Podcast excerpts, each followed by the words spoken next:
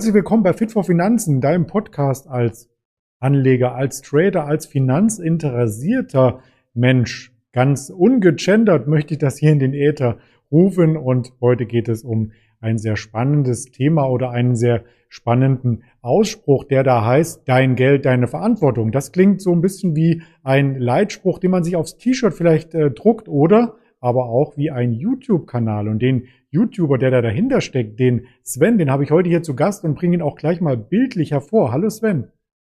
Hallo Andreas, ich freue mich total, heute bei dir sein zu dürfen. Ich freue mich auch sehr. Danke, dass du dir die Zeit nimmst. Und wir kennen uns ja auch schon einige Monate, wenn nicht Jahre, aber Jahre eher passiv, weil ich ab und zu mal bei dir reingeschaut habe. Dein YouTube-Kanal, den gibt es ja schon seit 2019. Ich habe die Monate mal hochgerechnet. Jetzt ist fast der 30. Monat und du hast schon knapp 2000 Follower. Also da läuft es richtig gut, oder? Ja, ist schon Wahnsinn, ne? was man, äh, wenn man überlegt, wo man anfängt und sagt einfach, hey, äh, ich denke, ich habe was zu erzählen in dem Bereich und ich möchte mit anderen Leuten teilen, was man selbst so macht und wie sich sowas entwickelt. Also finde das äh, Wahnsinn. Wenn man sich das immer bildlich vorstellt, wie viele Menschen das ja eigentlich sind, ähm, dann flasht mich das auch immer wieder. Ja, ich bin auch das ein oder andere Mal Samstag früh schon aufgestanden, um quasi in einer Live-Session teilzunehmen. Äh, ganz legendär auch, wenn du zum Beispiel über Zoo Plus berichtest und ob dein Hund Luna dann das Futter mehr mag als das andere. Also da kommen auch wirklich authentische Berichte mit zum Tragen. So, so ist es. Und ja, also wie du gesagt hast, Early Bird Livestream Samstagmorgen 7.45 Uhr. Ähm, würde man immer denken, das ist ja Wahnsinn, wer guckt sich das an? Ähm, aber äh, man muss sagen, Zum einen du, ich bin ja auch aktiv und es gibt wahnsinnig viele Leute, die auch schon am Samstagmorgen irgendwie gerade dabei sind. Haben wir öfters irgendwie durch die Bude rennen, schon mal wischen ähm, oder irgendwie das Frühstück für die Family vorbereiten und sich das dann ähm, nebenher passiv oder eben auch aktiv anschauen. Also er freut sich wirklich großer Beliebtheit und macht mir auch immer äh, sehr, sehr viel Spaß und finde, ist ein super Start gemeinsam mit der Community dann ins Wochenende. Ja, finde ich auch super. Die anderen Tage davor streame ich ja schon um diese Uhrzeit. Also für mich keine Umstellung von der Zeit her, einfach nur immer zur selben Zeit aufstehen. Das ist auch ein Rhythmus, da kommt man ganz gut klar. Auch durchs Leben finde ich insgesamt vielleicht noch die logische Frage, bevor wir in so ein paar persönliche Sachen eintauchen. Ähm, was hat denn dein Interesse an dem Thema Finanzen geweckt? Du bist ja nicht bei YouTube gestartet mit Null, oder? Nee, das stimmt. Ich habe 2017 angefangen, mich mit dem Thema zu beschäftigen. Ähm, Aktien waren für mich schon mal interessant, als ich so 16 Jahre alt war. Da gab es dann damals ein Börsenspiel und das fand ich super interessant. Und dann habe ich das Thema aus den Augen verloren, weil meine Eltern zum Beispiel auch gar nichts mit dem Thema Aktien, ETFs oder sonstigen zu tun hatten. Und ähm, nach meiner abgeschlossenen Ausbildung habe ich dann irgendwann festgestellt, okay, du kriegst jetzt deutlich mehr Geld natürlich ähm, als vorher. Was machst du denn damit? Und dann habe ich mich aktiv angefangen, angefangen, in Facebook-Gruppen anzumelden, YouTube-Videos anzuschauen und dann 2017 auch irgendwann mal entschieden, wirklich loszulegen. Und ähm, so bin ich zu dem Thema dann gekommen. Und auch die erste Aktie gekauft. Welche war denn das? Tatsächlich gab es nicht diese eine erste Aktie sondern ähm, ich habe angefangen mit drei ETFs. Ja? Ich habe einmal einen MSCI World ETF gehabt, ähm, Dow Jones ETF und den DAX ETF. Ja, DAX kennt man ja, habe ich jetzt heute zum Beispiel nicht mehr bei mir im Portfolio. Den MSCI World und den ähm, Dow Jones ETF habe ich weiterhin drinne. Und dann war es ein Potpourri. Ne? Es gibt ja die tollen Aktiensparpläne, da bin ich persönlich ein sehr, sehr großer Fan von. Und da waren es verschiedene Unternehmen, wie zum Beispiel eine Unilever, eine Microsoft, eine Apple. Ähm, also als echte Aktien, die ich dann äh, als Bruchstücke ähm, tatsächlich auch äh, gekauft habe, ja. Mhm. Und das heißt also, du hast dir alles selber beigebracht, über das du jetzt berichtest, oder gab es so eine Art Mentor oder Coach, eine bestimmte Person in deinem Leben, an die du immer wieder mit Fragen rantreten konntest?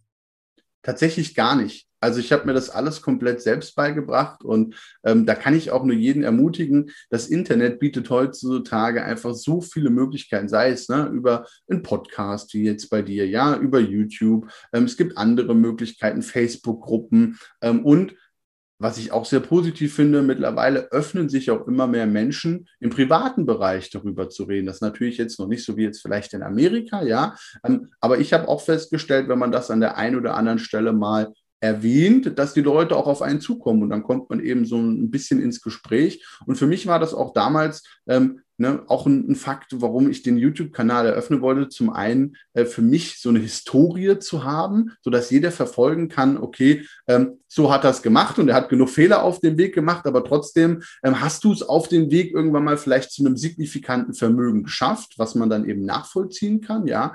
Ähm, und äh, ich freue mich auch immer total über E-Mails, äh, über Direktnachrichten bei Instagram oder auf anderen Plattformen, wenn mich jemand fragt, sodass ich auch jetzt etwas von dem Wissen, das ich mir mittlerweile angeeignet habe, weitergeben kann. Aber selbst jemanden bei mir, den ich kontaktiert habe, hatte ich tatsächlich nicht.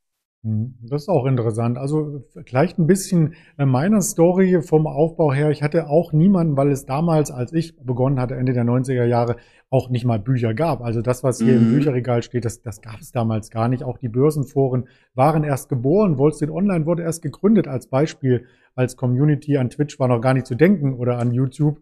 Also insofern musste man Learning by Doing, umso erstaunlicher und ehrenwerter finde ich, dass du dein Wissen hier weitergibst und das Ganze öffentlich machst. Ich wollte eigentlich jetzt als Übergang zum Fachteil fragen, Aktien oder ETFs. Du hast es aber schon beantwortet. Also du hast mit ETFs begonnen, hast auch Aktien, genau. also dein Depot ist grunddurchgängig gemischt, richtig? So ist es, ja. Also ich habe ähm, die, die ETFs angefangen, weil das ist ja, was man immer so liest, ne? So, fang mal mit ETFs an. So, und ich dachte, hey, macht irgendwie total Sinn, du bist mit einem Produkt direkt diversifiziert. So, und habe ich dann drei Sachen irgendwie ausgewählt, mit denen ich mich dann auch direkt identifizieren konnte. Ähm, und habe mich aber dann weiterhin damit beschäftigt und dachte irgendwann, hey, wie cool ist es doch eigentlich, ähm, eine direkte Beteiligung an einem Unternehmen zu haben. So, und ähm, dementsprechend habe ich die beiden ähm, ETFs, die ich auch heute noch weiterhin bespare mit einer kleinen Summe, wo ich sage, okay, das ist mein Fundament und das läuft weiterhin so mit und habe mich aber eben dazu entschieden, vor allem über Aktiensparpläne dann bei verschiedenen Positionen ähm, ja Stück für Stück ähm, Anteile dann zu kaufen. Ist das nicht auch mehr Aufwand, wenn man sich dann ganz viele Aktien ähm, anschaut und auch streamt, wie die sich entwickeln, anstatt vielleicht zwei oder drei ETFs zu besitzen? Ja, auf jeden Fall. Also es ist deutlich mehr Aufwand. Ähm, und da muss man sich dann auch selbst immer die Frage stellen, was möchte ich? Ne? Und ich glaube, für, wenn man jetzt mal in Deutschland bleibt, für 90 Prozent der Deutschen ist es vermutlich das Beste, ein ETF zu nehmen, weil die meisten Leute auch nicht so viel Passion vielleicht für das Thema entwickeln. Ja, und alleine durch den, den YouTube-Kanal äh, zum Beispiel ist es so, dass ich mich fast tagtäglich mit Unternehmen auseinandersetze, weil es so meine eigene Neugierde ist. Und wenn Quartalszahlen rauskommen, ist es nicht für mich, ach, da musst du jetzt mal reingucken, sondern ich denke mir, hey, ich will auf jeden Fall wissen, was ist da letztes Quartal passiert. Ne? Und wir hatten jetzt das Glück, ähm, gestern, ja, äh, wenn man sich mal Microsoft und Apple äh, anschaut, das waren ja oder sind ähm, meine beiden größten Unternehmen äh, in meinem Portfolio. So, da macht das natürlich Spaß, wenn man, wenn man solche Zahlen dann äh, sich auch anschauen kann und, und wie toll sich das äh, Unternehmen dann jeweils auch entwickelt. Gibt natürlich auch andere Beispiele. Es ist, äh, es sind ja im echten Leben, da gibt es nicht nur positive Stories, sondern da gibt es mhm. natürlich auch schlechte und negative Stories. Das gehört aber auch mit dazu und das gehört auch eben zu einer Anlegerkarriere ähm, aus meiner Perspektive mit dazu. Man macht nicht immer alles richtig. Ähm, das Wichtige ist, aus den Dingen einfach zu lernen und das nächste Mal anders zu machen. Wenn du mehrere Aktien, ETFs im Portfolio hast, ab wann verliert man denn so ungefähr den Überblick? Ich kann mir vorstellen, dass auch wenn man wenn der das nicht hauptberuflich macht, die Zeit begrenzt ist und dann vielleicht abends nochmal durch so eine Watchlist durchzuswipen, eine halbe Stunde, da hat man auch nicht jeden Tag Lust drauf. Das stimmt. Äh, ich würde mich auch ähm, begrenzen. Also mhm. ich habe jetzt aktuell 45 Titel inklusive der ETFs äh, mit im Portfolio und das reicht mir. Also ich bin jetzt auch nicht aktiv dabei zu schauen, ja, was kannst du noch alles mal. Es gibt viele Unternehmen, die ich auch spannend finde, ähm, aber das ist jetzt aktuell der Cut, wo ich sage, okay, äh, das reicht mir. Die sind natürlich auch nicht alle gleich groß. Ja, und ich habe jetzt zum Beispiel am Anfang des Jahres drei neue ETF, äh, nicht ETF, ähm, Aktiensparpläne eröffnet ähm, mit jeweils 25 Euro. Kann man sich jetzt ausrechnen, da ist jetzt auch noch nicht so viel Geld drin. Ja, und ähm, ich schaue dann schon auch, okay, ähm, je nachdem, wie stark die Gewichtung des Unternehmens in meinem Portfolio ist, wie intensiv ich mich da jetzt drum kümmern muss. Ja, und wenn ich mich jetzt erst kurzfristig sehr intensiv mit einem Unternehmen auseinandergesetzt habe, ähm, sehe ich persönlich, muss jeder für sich selbst entscheiden, nicht die Notwendigkeit, äh, mich alle zwei Wochen intensiv nochmal über das Unternehmen zu informieren, weil wenn es News gibt, kriegst du es in der Regel äh, durch die verschiedenen Kanäle, über die man sich informiert, bekommt man es eigentlich mit, wenn es dort fundamentale Veränderungen gibt. Und man kann ja sowieso nicht vor dem allgemeinen Markt, sage ich jetzt mal, handeln. Ja, wenn man überlegt, äh, Zeiten des Internets, da hast du keinen Informationsvorsprung, sondern die Information ist da und ist allen direkt zugänglich. Ähm, von daher muss man dann äh, eine gewisse Entscheidung ähm, auch einfach treffen. Ich kenne aber auch viele Portfolios, die 100 Titel haben oder mehr als 100 Titel. Das wäre jetzt für mich persönlich ähm, aus, aus den genannten Gründen nichts, weil man sich ja trotzdem regelmäßig informieren möchte. Ähm, gibt da aber auch unterschiedlichste Ansätze. Und für mich ist es immer so, dass ich sage, jeder muss sich damit wohlfühlen. Ja, deswegen ja auch so der Name von dem Kanal, dein Geld, deine Verantwortung. Du musst selbst schauen, ja, was du mit dem Geld machst und ob das für dich in Ordnung ist. Und wenn du sagst, du, du willst ähm, zwei Positionen machen 50 Prozent deines Portfolios aus und den Rest teile ich auf auf 20 andere Titel, ähm, dann kann man das jetzt natürlich als Klumpenrisiko sehen. Wenn jemand anderes aber sagt, ich bin bereit, dieses Risiko einzugehen, weil ich mir davon eine überproportionale Rendite erhoffe, dann ist es am Ende deine Entscheidung, weil es deine Kohle ist. Ja? Mhm. Und ähm, so, so gehe ich an das Thema ran. Deswegen gibt es für mich kein richtig und kein falsch, sondern jeder hat seine eigenen finanziellen Ziele, seinen eigenen finanziellen Background, ja. Und nicht jeder möchte mit, also doch vielleicht schon mit 45 in der Hängematte irgendwo liegen, ja. Aber äh, trotzdem ist es ja unterschiedlich, ob jemand sagt, ich möchte eine Kleinigkeit für die Altersvorsorge machen oder jemand sagt, ich will auf jeden Fall deutlich früher als die gesetzliche Rente vielleicht in Rente gehen können und das Kapital dann nutzen und jeder hat auch andere Möglichkeiten, was die Anlagesummen betrifft. Ja, der eine schafft es vielleicht 50 Euro im Monat zu sparen und das ist viel Geld. Und jemand anderes sagt, ich schaffe es vielleicht 500 oder 1000 Euro im Monat zu sparen. Und dann ähm, hat man eben auch ganz andere Möglichkeiten und geht vielleicht auch ein bisschen anders an das Thema ran. Du hast jetzt schon Einzeltitel erwählt, eine Apple und eine Microsoft, die auf Allzeithoch übrigens notieren. Beide Unternehmen über zwei Billionen Dollar wert, also Wahnsinn. Wer hätte das vor ein paar Jahren gedacht? Kommt man dann in diese Gedankenschleife zu sagen, ja, die anderen 43 Titel hätte ich gar nicht gebraucht. Ich konzentriere jetzt mein ganzes Kapital auf diese zwei Werte, weil es so gut läuft?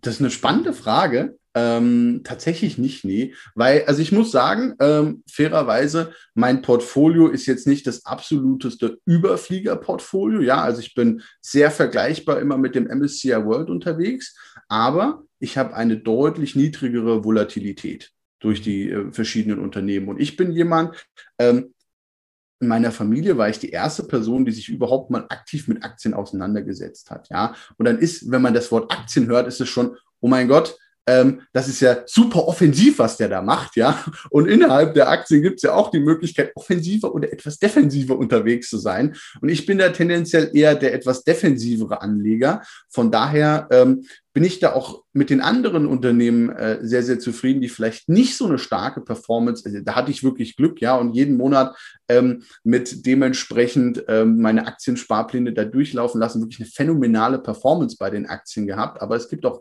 andere Unternehmen, äh, wie zum Beispiel eine Fresenius, die ich jetzt auch ähm, seit Ende 2017 in einem Aktiensparplan drin hatte und die sich leider überhaupt nicht gut entwickelt hat und jetzt zuletzt langsam wieder an Fahrt gewinnt. Und auch da ähm, gibt es dann immer Phasen bei Unternehmen, da läuft es vielleicht, ähm, selbst wenn es fundamental gar nicht so schlecht läuft, ähm, eben was den Aktienkurs betrifft, vielleicht nicht ganz so ähm, ordentlich. Aber deswegen finde ich, wenn ich mich mit dem Unternehmen auseinandergesetzt habe und davon überzeugt bin, ähm, dann bleibt das auf jeden Fall unabhängig davon, was der Aktienkurs macht in meinem Portfolio. Und wenn ich nicht überzeugt äh, mehr bin, weil sich irgendetwas wirklich verändert hat und ich sage, okay, das passt so nicht mehr zu mir und ich fühle mich damit nicht mehr wohl, das passt nicht zu meiner Strategie, dann ist es mir auch egal, ob das Unternehmen plus 100 Prozent in meinem Portfolio steht oder minus 70 Prozent, sondern ich treffe dann eine, sagen wir mal, eine Stichtagentscheidung, ja, ähm, und dann fliegt das raus, wenn das nicht mehr passt.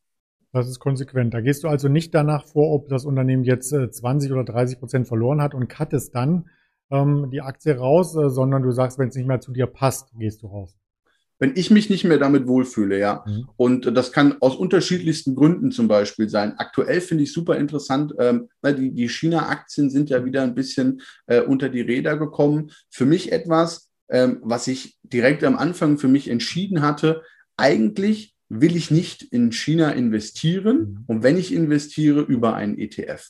So, mhm. und dann habe ich mich ähm, letztes Jahr irgendwann durchgerungen und gesagt, hey, ähm, machst du einen ETF, damit fühle ich mich wohl und ähm, es gibt gewisse Risiken, es gibt gewisse Chancen. Ja, und es gibt viele Leute, die ähm, dann auch gesagt haben, nein, denn natürlich, du musst direkt in China investieren. Und das sind die Leute, die jetzt rumrennen und dann sagen, ähm, wie kann man denn nur direkt in China-Aktien investieren? Ja, dieses, ich finde immer, man muss versuchen, irgendwie konsequent zu sein in dem, was man macht und sich genau vorher überlegen, was kann denn im schlimmsten Szenario eigentlich passieren? Und bin ich danach immer noch davon überzeugt? Und was haben denn vielleicht so politische ähm, Auswirkungen eben für Konsequenzen auf Unternehmen. Aber dass so etwas passieren kann und dass das Risiko besteht, war ja eigentlich äh, zu dem Zeitpunkt, wo man sich für ein Invest entschieden hat, ähm, im Prinzip ja klar. Ähm, und da muss man das eben auch, ich finde immer, bewusste Entscheidungen sind wichtig. Ja, und nur wenn ich bewusst entscheide, weiß ich auch genau, worauf ich mich einlasse. Ja, und wenn ich das weiß,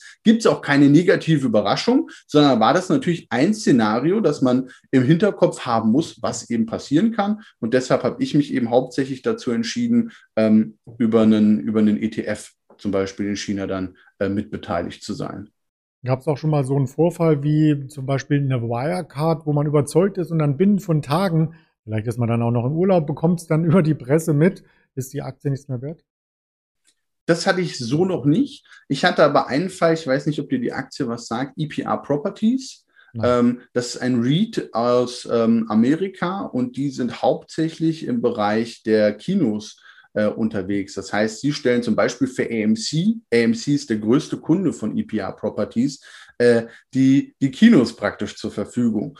Und ähm, das war so ähm, im Corona-Crash etwas, äh, wo ich mich irgendwann nicht mehr damit wohlgefühlt habe. Äh, nicht, weil ich gedacht habe, dass EPR Properties das nicht vielleicht irgendwie doch am Ende überlebt und die hatten genug Kapitalreserven und so weiter. Ich habe mir aber irgendwann Gedanken gemacht, was macht denn eigentlich der größte Mieter. Ja, und ähm, dann hast du natürlich schon ein immenses äh, Risiko, dass äh, AMC, ne, ähm, war ja dann durchaus durch Wall Street Bets und so weiter, äh, dann auch nochmal bekannter in der Presse äh, mhm. und haben es jetzt natürlich auch deswegen geschafft, sich erfolgreich immer wieder neues Kapital zu besorgen. Das ist der einzige Grund, warum die heute aus meiner Sicht auch noch äh, leben. Ja, und äh, dementsprechend ist das für EPR Properties äh, am Ende jetzt auch sehr, sehr souverän ausgegangen. Sie haben jetzt auch wieder erwähnt, ähm, dass es wieder eine eine, Dividende gibt. Aber da gab es einen Moment für mich, wo ich damals entschieden habe, da war die Aktie, glaube ich, bei mir im Portfolio minus 40 Prozent, ähm, dass ich mich damit nicht mehr wohlfühle, nachdem ich mir dann auch nochmal die aktuelle ähm, Struktur bei AMC angeschaut habe und da einfach ein großes Risiko für mich gesehen habe und mich nicht mehr wohl damit gefühlt habe. Äh, Im Nachhinein Hätte ich sie liegen gelassen, äh, wäre ich jetzt deutlich besser irgendwie wieder rausgekommen aus der ganzen Sache. Aber ähm, habe mich dafür entschieden, ähm, Visa und oder aus dem Verkauf habe ich Visa und Johnson Johnson Aktien gekauft und damit habe ich mich dann wieder deutlich wohler gefühlt und ähm, würde das aber rückblickend genauso wieder machen. Ja, das ist vielleicht nicht immer rational die beste Entscheidung. Ähm, an der Börse geht es ja auch immer äh, sehr viel um, um Psychologie. Und wenn ich dann nachts um drei irgendwie aufwache und das Gefühl habe, ah, was machst du denn jetzt und so, dann da, da bin ich nicht der Typ für. Ähm, und das ist der Moment, wo ich dann sage, okay, das, das passt dann so nicht mehr. Jetzt wissen wir zumindest, wie du rausgehst oder wann du rausgehst, an welchen Punkten, aber wie wählst du die Aktien aus? Das ist auch nochmal eine interessante Frage. So ähnlich wie vielleicht Warren Buffett, der in seinem Umfeld sagt oder sagte, ich trinke eine Coca-Cola, ich gehe zu McDonalds, kaufe ich genau die Aktien. Also bei Zur Plus kann ich mir das ja gut erklären, aber bei der Aktie, die du eben genannt hast, auf die wäre ich nie gekommen ich habe verschiedenste Informationsquellen äh, und ähm, man liest sich, man liest sich ja auch relativ viel durch. Also ich bin auch viel in, in Facebook-Gruppen unterwegs oder ähm, nehme mir auch einfach mal die Zeit an, um Samstagnachmittag zu googeln, ähm, Aktien wie abc.de und dann gibt es meistens irgendwie äh, ganz viele Listen, wo man sich dann einfach mal durchklicken kann. Ähm, und es gab auch ein, zwei andere Menschen äh, in meinem Umfeld, die dort investiert haben und dementsprechend hatte ich mich damit dann näher auseinandergesetzt, ja. Okay, klingt gut. Jetzt haben wir ganz viele Aktien schon in deinem Portfolio, was man übrigens auch öffentlich einsehen kann. Du bringst ja da immer die entsprechenden Reportings spätestens am Ende des Monats hier zutage in die Kanäle. Ähm, wie wertet man denn Gewichtung und solche Sachen aus? Da gibt es doch bestimmt Tools. Also Tools, äh, in die ich das einpflege, oder meinst du Tools, ja, wo man dann für mich diese Kuchendiagramme und und und. Also ich habe da die wildesten und schönsten Sachen gesehen. ja, das, das stimmt, das stimmt. Ähm, ich selbst nutze zwei, zwei Sachen. Ähm, einmal ist Portfolio Performance. Ja, mhm. das ist äh, völlig kostenfrei, finde ich unfassbar stark. Also das nutze ich auch, seitdem ich mich damit äh, beschäftige und jetzt relativ neu am Markt. Ähm, die App heißt GetQuinn, da gibt es auch eine Desktop-Variante, ähm, aber auch eben eine, eine Mobile-Variante. Das gibt es bei Portfolio Performance leider nicht. Ja, dementsprechend ähm, gibt es da die Möglichkeit, oder wie ich es mache, ist, ähm, ich pflege das bei Portfolio Performance einmal ein, ziehe mir dann die P äh, PDF und äh, lade das dann bei GetQuinn hoch und ähm, da hat man sogar die Möglichkeit, mein Profil, es ist zwar indexiert, ähm, mhm. aber da kann man mein Profil zum Beispiel auch nachverfolgen und auch sehen, wie sich denn ähm, meine Unternehmen jetzt ohne absolute Werte zu sehen, weil das kann man dort nicht teilen, ähm, kann man sehen, wie sich die einzelnen Unternehmen entwickeln, was ich auf der Watchlist zum Beispiel habe. Und das finde ich eine coole Möglichkeit, äh, neben den monatlichen Updates, wo man dann natürlich auch die Beträge und alles sieht, was ich da teile. Sehr cool. Wie steht denn das Depot aktuell? Darf man so indiskret sein? Das ist ja fast Monatsende. Ja, warte. ich habe es offen. Also diesen Monat stehen wir jetzt bei knapp 2,8 Prozent. Sehr gut. Und als gesamte Summe, auch das kann man ja ganz gut greifen, in Bierkästen gerechnet vielleicht.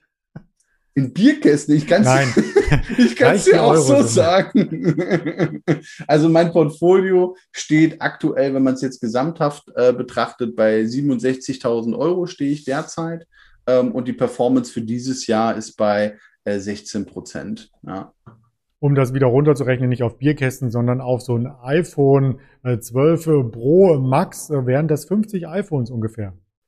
Ordentlich. Das ist schon, das ist schon einiges, ja. Und äh, das ist auch äh, etwas, was ich unfassbar faszinierend finde. Und wenn man anfängt, ich hätte ja niemals im Leben gedacht, dass ich zu dem jetzigen Zeitpunkt dort bin, wo ich, wo ich wirklich bin. Ja, mhm. weil du fängst mit kleinen Beträgen an. So. Und ähm, dann merkst du irgendwann, hey, cool, ähm, ich finde ich find Dividenden super interessant und verfolge hauptsächlich eine Dividendenstrategie. Und jede Zahlung, seien es zwei Cent oder 50 Euro, ähm, die motivieren mich unfassbar. Ja, wenn man abends auf der Couch sitzt nach einem langen Arbeitstag und guckt da drauf und denkt sich, cool, äh, da kamen noch mal ein paar Cent irgendwie rein, äh, dann, dann motiviert mich das einfach. Und dementsprechend ähm, habe ich auch immer mehr Kapital allokieren können, muss man auch fairerweise sagen. Ich habe äh, in der Zeit mich beruflich auch nochmal stark weiterentwickeln können und habe dann aber meine Lebenshaltungskosten nicht im gleichen Maße angepasst. Und dann wird das Gap, das man da investieren kann, natürlich immer größer und habe mir ja auch für dieses Jahr jetzt vorgenommen, 20.000 Euro zu investieren, was ja auch äh, eine unfassbare Summe ist, wenn man anfängt damit und irgendwie 100 Euro investiert. Das, das, ist, das sind Welten irgendwie, was da innerhalb dieser wenigen Jahre jetzt ähm, passiert ist. Und äh, bin da bin da echt ähm, ja sehr sehr glücklich drüber und ähm, bin gespannt, wird wahrscheinlich noch ein Jährchen, vielleicht ein bisschen länger dauern, je nachdem, was der Aktienmarkt macht, bis die ersten 100.000 Euro dann irgendwie fallen. Ähm, und das dann, äh, das war mir immer so wichtig, gibt es ja verschiedenste Rechnungen, ne? wenn du es schaffst, irgendwie unter deinem oder mit 30, mit dem 30. Geburtstag 100.000 Euro irgendwie zusammen zu haben, äh, dass es dann da auch für die Altersvorsorge und für die Rente, selbst wenn man nichts mehr einzahlt, ja sehr, sehr ordentlich aussehen dürfte.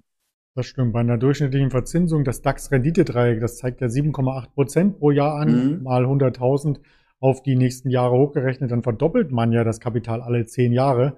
Und du hast ja. schon gesagt, du bist unter 30, also Respekt, dass du da schon so gut vorgelegt hast und auch viele mitziehst, viele Fans auf YouTube und auch auf äh, TikTok übrigens. Das will ich nochmal kurz einwerfen. Da bist du nämlich auch ähm, zu sehen und da hast du mehr Fans als auf YouTube. Ist das denn bei noch jüngerem Zielpublikum on Vogue, die Geldanlage?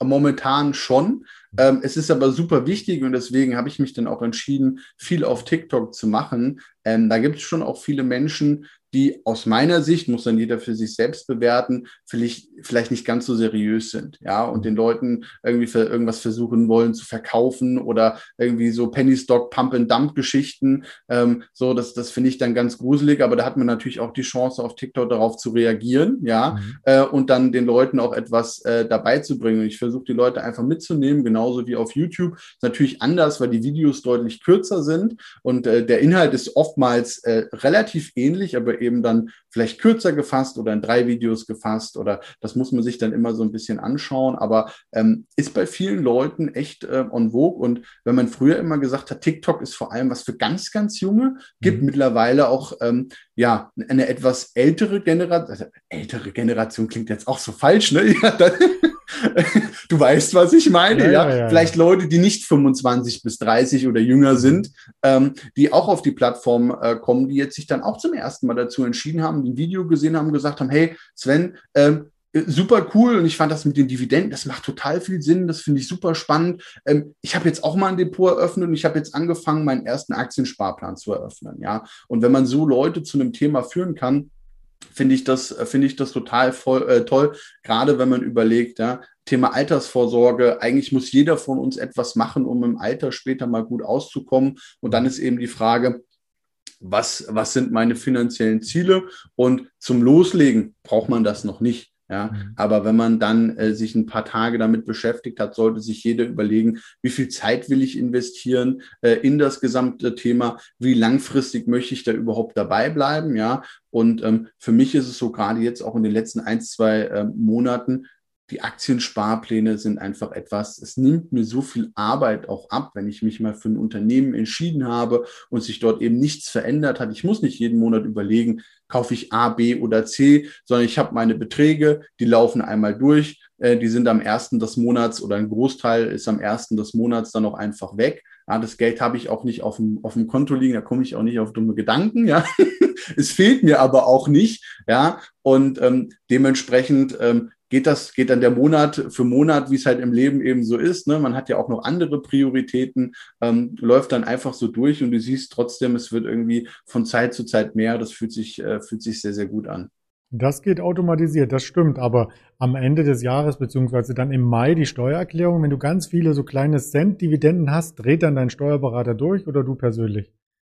Nee, tatsächlich gar nicht. Ähm, das wird ja auch automatisch ja abgeführt, mhm. die Dividenden. Also es kommt auf den Broker drauf an. Ähm, und das heißt, das muss man theoretisch auch gar nicht in der Steuererklärung angeben. Ich bin kein Steuerberater, ne? Also das äh, muss man auch dazu sagen. Ähm, aber das ist in Deutschland, äh, zumindest auch bei deutschen Brokern, finde ich sehr, sehr gut gelöst, dass man das eben gerade nicht tun muss. Es gibt aber ein paar ausländische Broker, die dann auch in Deutschland unterwegs sind, wo man das dann selbst auch eintragen muss. Genau. Und ich glaube, das ist da nicht ganz so gut, aber ähm, die Broker befinden sich dann jedenfalls nicht äh, bei mir im, im, also nicht Portfolio, aber die nutze ich eben dann nicht.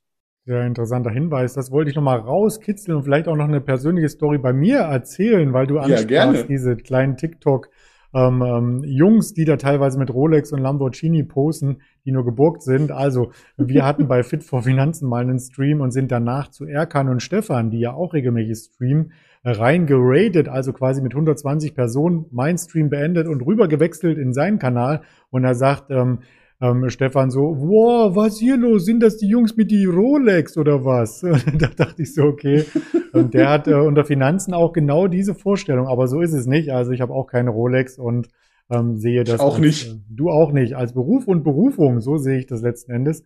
Ähm, die nächste Frage, die auf deinen Aussagen aufbaut, ist ein Ziel haben. Mit 30 sagtest du, wenn man dann 100.000 ähm, zusammengespart hat, dann ist man ja schon ein Stück weit über den Berg und kann der Rente sehr, sehr optimistisch entgegenblicken, der eigenen Rente. Hast du da so ein Langfristziel, vielleicht die erste Million oder einen regelmäßigen Betrag, den du dir an Dividenden ausschütten kannst?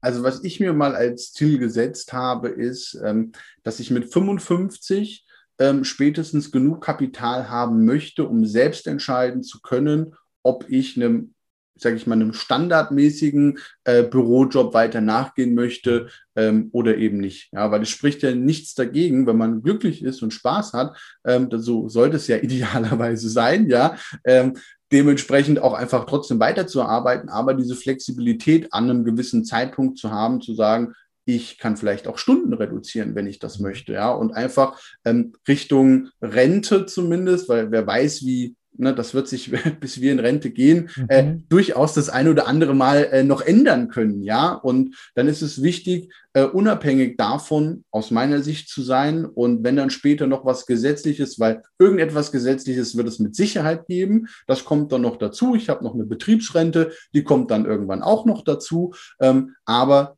ich bin nicht darauf angewiesen, sondern kann den Zeitpunkt ab einem gewissen Alter flexibel bestimmen, so wie ich dann eben mein Leben auch einfach gestalten möchte. Und ich kann mir auch durchaus vorstellen, ja, ähm, jetzt noch, äh, noch kein Thema, aber ähm, ich hätte schon auch gerne irgendwann mal Kinder und auch da dann die Flexibilität zu haben und zu sagen, hey, ich habe jetzt vielleicht schon ein gewisses Kapital, ich habe vielleicht gewisse Dividendeneinnahmen und vielleicht ähm, gibt es auch einfach eine Phase in meinem Leben, wo ich dann nicht mehr fünf Tage die Woche arbeiten möchte, sondern mehr Zeit dafür haben will, ja. Mhm. Und dann äh, kann man jetzt natürlich sagen, ja, dann nutzt du den Zinseszins äh, nicht äh, perfekt aus und so weiter. Ähm, für mich ist Kapital am Ende des Tages und Geld ein Mittel zum Zweck.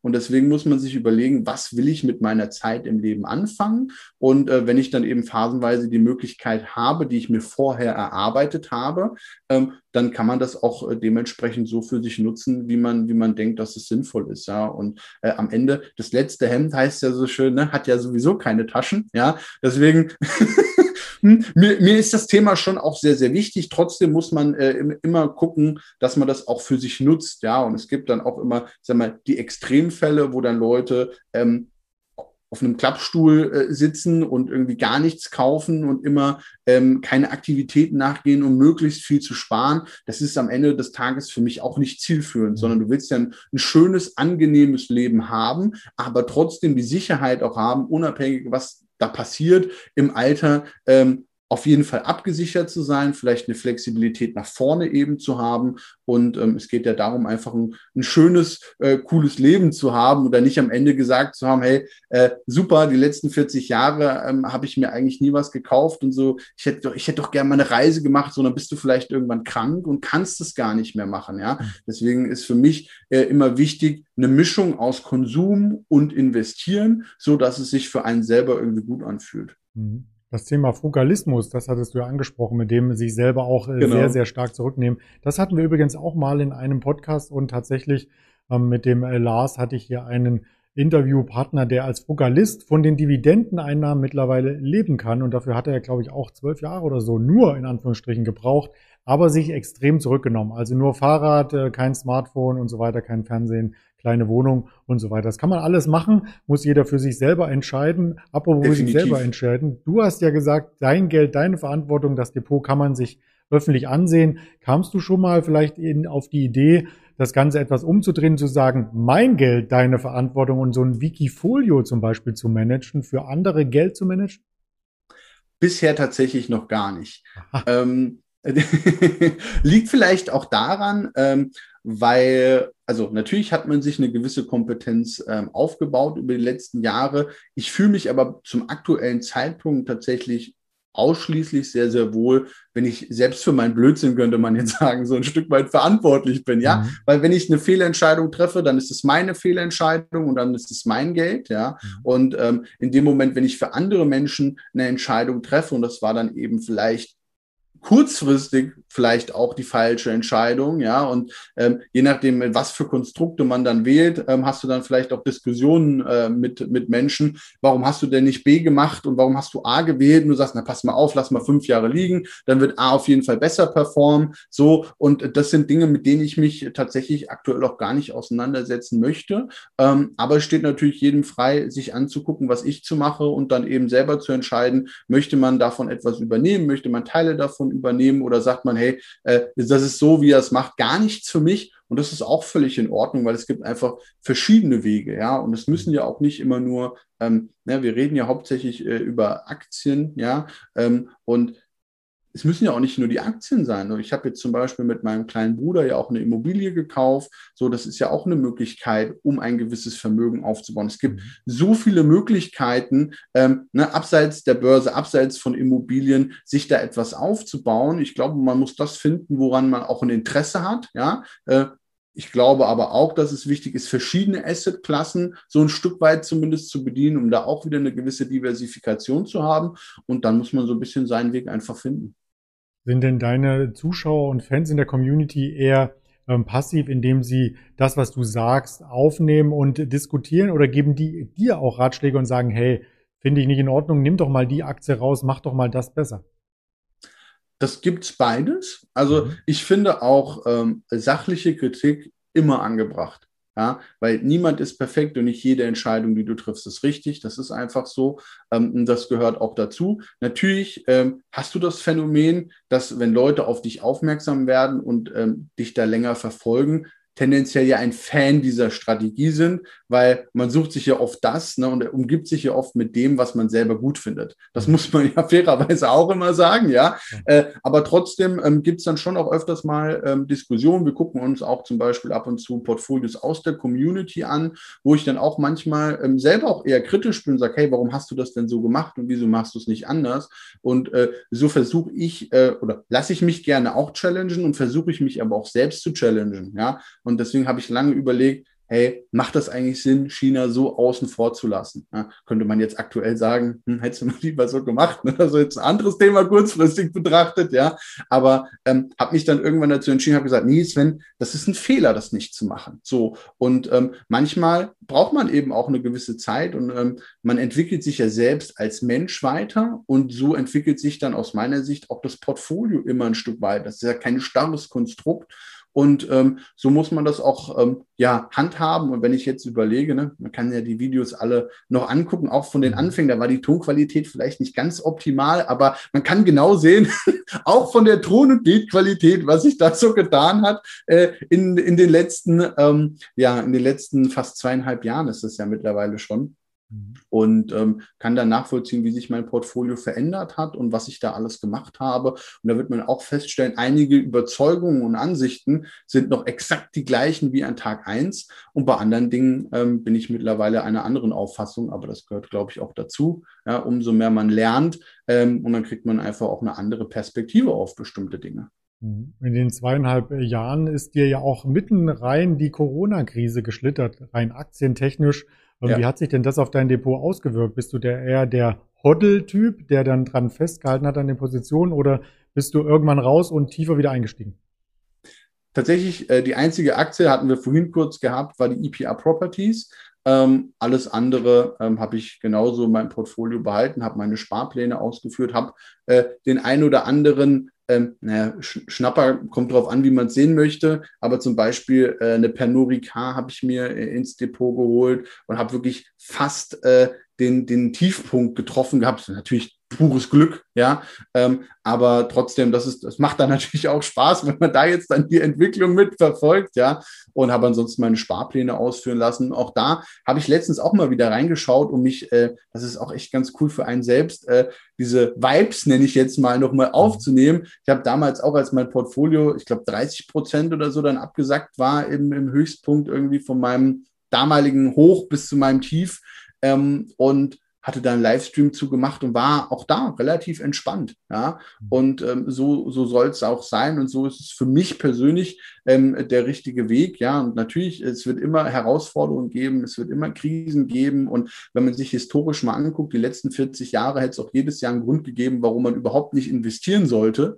Ja, und wenn man sich aber mal die Aktienrenditen äh, anschaut von den verschiedenen Indizes, dann wäre es eigentlich ein Fehler gewesen, jedes Jahr nicht zu investieren. Ja, und äh, dementsprechend muss man, muss man das einfach äh, so sehen. Und ich plane ja oder mein Ziel ist es eigentlich, keine Aktie irgendwann mal verkaufen zu müssen. Und deswegen mhm. setze ich so sehr auch auf Dividenden, weil ich dann sage, okay, ähm, es gibt irgendwann einen Punkt, dann will ich äh, die Dividende vielleicht nicht mehr reinvestieren, sondern nutze sie eben für einen Urlaub oder für irgendwelche anderen äh, Themen und Dinge. In dem Moment, wo ich jetzt kann sich ja auch zukünftig äh, verändern, direkt in eine Alphabet zum Beispiel investiert bin, muss ich ja eine ganze Aktie kaufen, mhm. um das Geld zu bekommen. So. Und äh, bei den Dividenden habe ich eben die Möglichkeit, immer kleinere Beträge äh, da abzuziehen und muss niemals eine aktive Kaufentscheidung äh, beziehungsweise Verkaufentscheidung äh, gegen eine Aktie, könnte man jetzt sagen, irgendwie wählen, weil ich gerade ähm, etwas Cash haben möchte. Ja, gerade wenn es später ist, und dann fängt es an, okay, machst du dann einen Entnahmeplan vielleicht vielleicht? Wie sieht sowas aus? Wen nimmst du als erstes raus? Ja, und dann hast du auf einmal eine Aktie rausgenommen, die sich danach vielleicht unfassbar stark entwickelt.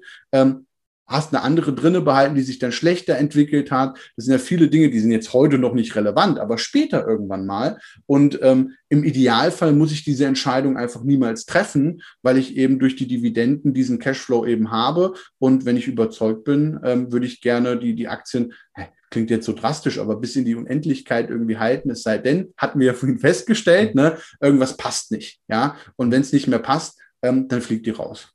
Also hast du auch keine Angst, dass dieser Bullenmarkt, ähm, den wir jetzt schon äh, ein Jahrzehnt ungefähr haben und die Niedrigzinsphase irgendwann verlassen wird und ein schwierigeres Umfeld kommt, da bleibst du einfach dann dabei, solange es passt.